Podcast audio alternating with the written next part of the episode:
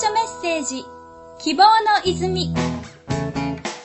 神様の語りかけがあなたの心に届きますように。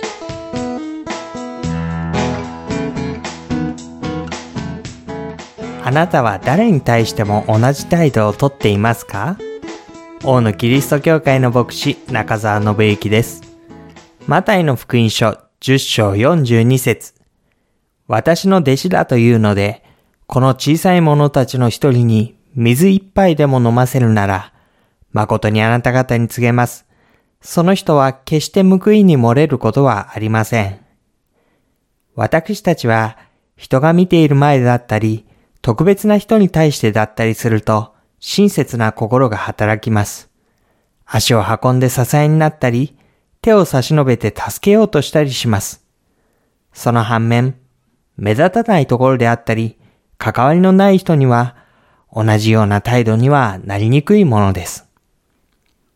イエス・キリストは、小さいものに対する水を一杯飲ませるという、ごくささやかな親切な行いでさえ、神はご覧に乗っている。神の報いから漏れることはないと言われました。なぜなら、神ご自身がそのような愛で私たちに関わってくださっているからです。神から見たら、非常に大勢のうちの一人に過ぎない私に対してさえ、一つ一つの必要に目を留め、心を配ってくださっています。そのようなお方は、私たちが目の前の人の必要に応えることについて、大きな関心を寄せ、喜んでくださっているのです。マザー・テレサはかつてこう言いました。この世では大きいことはできません。小さなことを大きな愛でするだけです。